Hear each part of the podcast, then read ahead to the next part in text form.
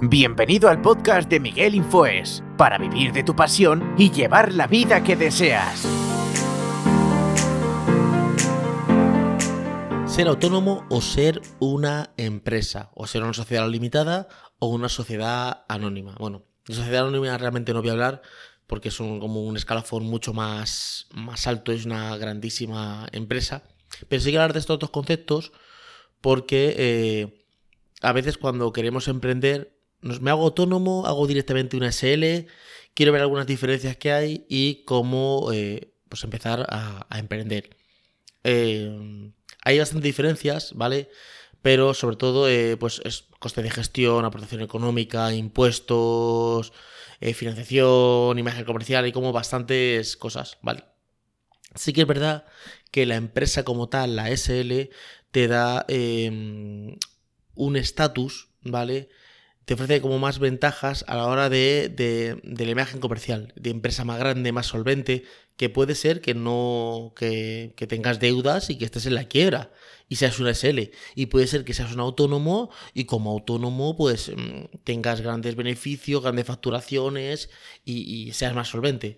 Pero a la de cara a la galería, como digo yo, a la hora de tratar con otro tipo de empresas o a la hora de tratar con un banco, tienes como ese hándicap de, oye, este es un autónomo y no te da tanta solvencia, ¿vale?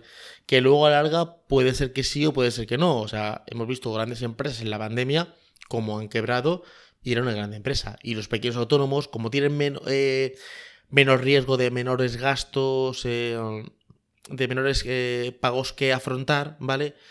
Han podido sobrevivir. No todos, ¿vale? Esto es un generalismo, pero no todos, ¿vale? Entonces, eh, también tienes más acceso a financiación eh, si es una sociedad limitada, porque puedes acceder más a créditos bancarios, eh, porque formalizan cuentas con empresas que son más caras. Por ejemplo, si tienes una empresa de, nosotros por ejemplo tenemos con la agencia, los clientes que vienen a la agencia son clientes de otras empresas. Y los clientes que me vienen a mí, por ejemplo, como autónomo, son diferentes, son otro tipo de clientes. ¿Que me puede contar una empresa para que le haga un diseño, le haga un trabajo? Sí, está claro, que me han contratado empresas.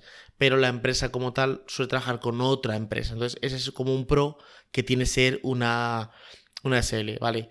Eh, aunque al final los dos eh, necesitan tener una, garantía, ¿vale? O sea, em, de nada vale que tú vayas a un banco y le digas, mira, es que soy una SL y estoy facturando, imagínate, mil euros al mes y dices, no es que yo soy autónomo, pero estoy facturando 50.000, ¿vale?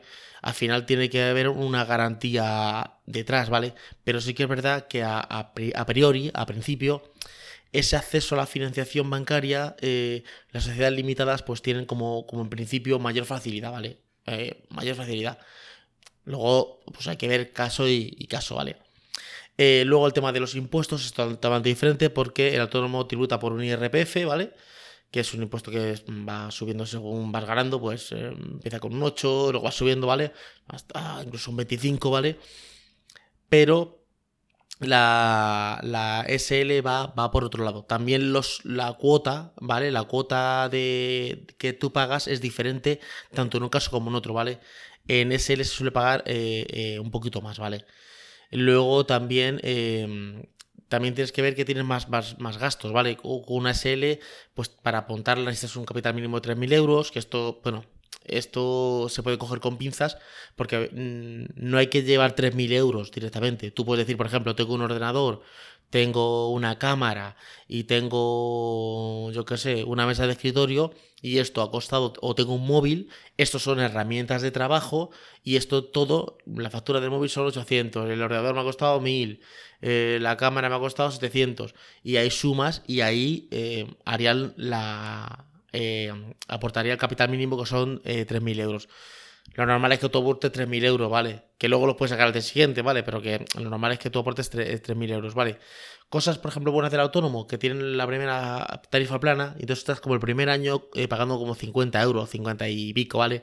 A veces te lo pueden ampliar incluso un segundo año, luego ya subes a ciento y algo, luego, al final, después de tiempo, no son 50 euros, son 60, perdón.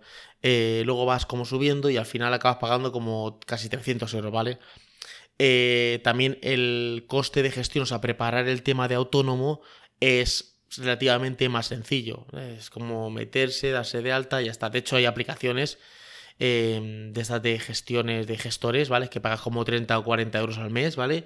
Y te, tienes, te descargas tu aplicación, ellos te dan de alta, te, dan, te ponen el epígrafe, te hacen todo. Incluso la sociedad limitada también te lo hacen ellos, ¿vale? Te lo gestionan todo y aparte de gestionar de todo ese tema, eh, te, tienen unas plantillas para las facturas, ellos les presentan los trimestrales, hacen prácticamente todo, ¿vale? Entonces, eh, vale. Luego, por ejemplo, la rapidez, ¿vale? Eh, una sociedad puede tardar, pues a ver, eh, de 5, 10 días, 15, 20, según, ¿vale? Y un autónomo, te puede dar de alta una mañana prácticamente. Prácticamente.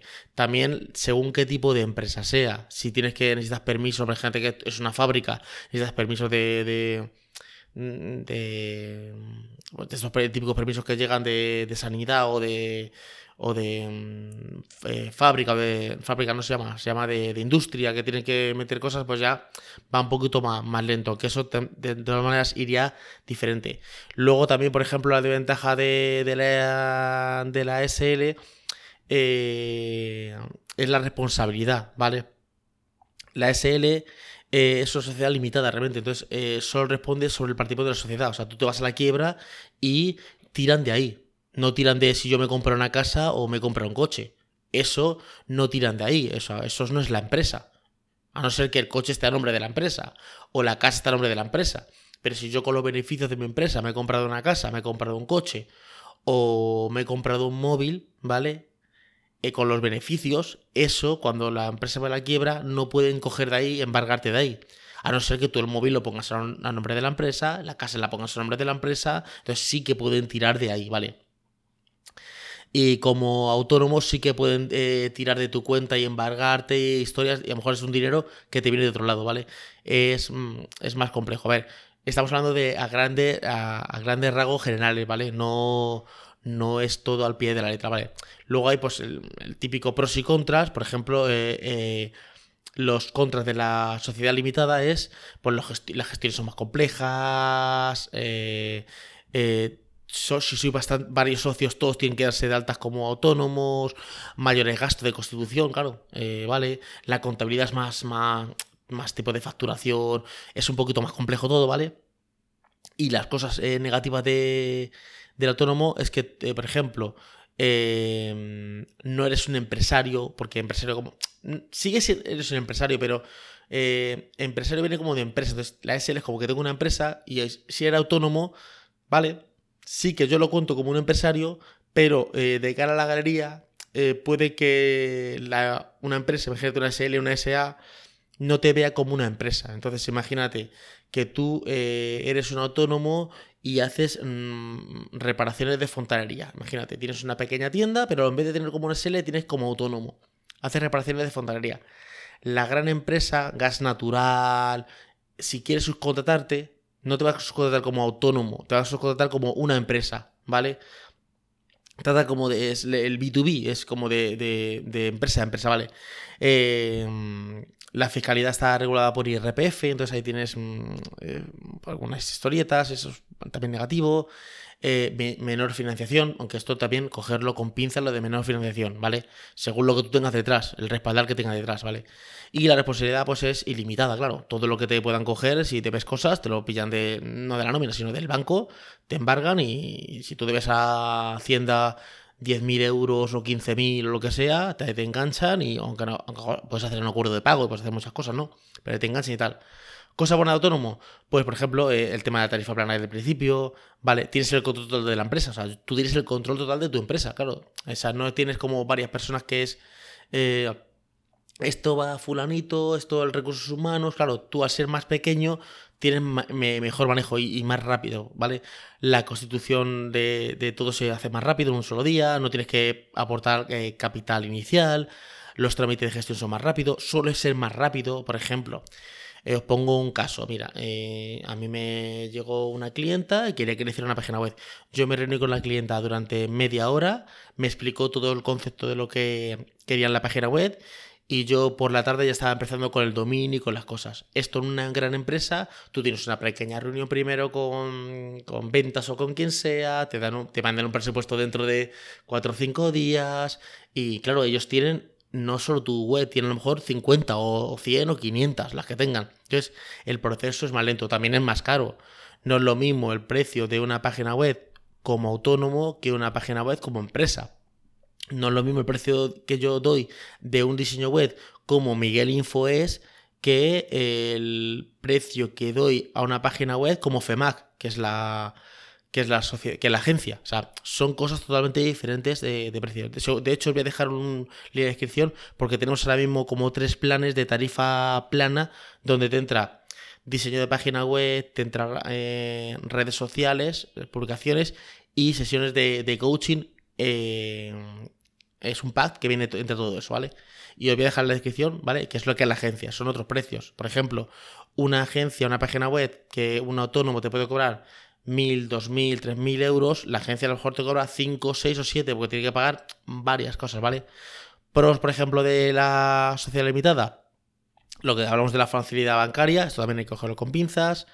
Eh, también tienes eh, participaciones sociales, por ejemplo, tienes que, si hay un, por ejemplo, ayudas a no sé qué, a la empresa tal, hay ayudas, subvenciones, eh, impuestos más pequeños con beneficios altos, o sea, contra más ganas, al final pagas más impuestos porque tienen, o sea, menos impuestos porque tienes como las cosas legales para tú de grabarte cosas. No hablo de triquiñuelas de trampa de como soy una empresa me desgrabo X cosas. No, no, no. Cosas reales que tú de verdad te puedes grabar, eh, tiene mejor. Y que la responsabilidad pues es limitada. O sea, es si se va a la quiebra la empresa, la empresa la quiebra, tú sigues tranquilamente. Yo conozco a muchos autónomos que se han ido a la quiebra donde estaban trabajando y se han ido a la quiebra ellos. Tienen todavía deudas de, de cientos, no, pero de miles de euros con la seguridad social o con... Em, o con Hacienda, ¿vale? O con la tesorería, ¿vale? Ellos están trabajando en una empresa, están cobrando una nómina, pero todavía deben una deuda, entonces le están embargando parte de la nómina. Es diferente, ¿vale? Conclusión. A ver, lo normal es empezar como autónomo, ¿vale? Yo diría que no cambiarse de autónomo hasta una SL hasta que no estemos facturando 5, 6, 7, 8, 9 más o menos por ahí. A ver, sí que es verdad que tú te vas a una de esas aplicaciones o gestores y les preguntan y ellos, como son productos, lo que quieren es venderte, a no ser que sea una gestoría estas típicas de, de, ciudad, pero esto que esas aplicaciones, ellos quieren venderte venderte la sociedad limitada. Entonces, si tú le dices que estás facturando 3, 4 mil euros, enseguida te dicen, ¿puedes hacer una SL? No espérate como autónomo, bueno, que se está facturando eso es que ya eres autónomo, ¿vale? Espérate un, poquito y cuando ya veas tú que tienes como un goteo todos los meses de 4, 5, no, 5, 6, 7, 8, 9, por ahí yo ya me iría, ya saltas al tema de la SL. O que os juntéis 4 o 5 a montar la SL y cada uno pues esté facturando en sus diferentes autonomías 2 y 3 mil euros. Entonces ya puedes hacer ese, ese ese junte, ese juntarse y eh, ponerse ya como una SL, ¿vale? Entonces, mm, tiene, por ejemplo, muchas acciones ventajosas como, como SL, pero que no quiero ahora especificar en punto por punto. Espero que os haya quedado un poquito claro el concepto de si autónomo o SL. Sí que es verdad que si eres una persona que estás empezando a emprender y lo que estás entrando es 100, 200, 300 euros, 400, 500, 600, no te compensa ni siquiera hacerte autónomo. A ver, supuestamente eh, a partir de que tú ingreses un euro, un euro, tienes que hacerte autónomo. Pero luego también hay otras personas que dicen que, que no, que hasta que no ganes hasta más del salario mínimo interprofesional, en España son 950 euros, que no hace falta hacerse autónomo.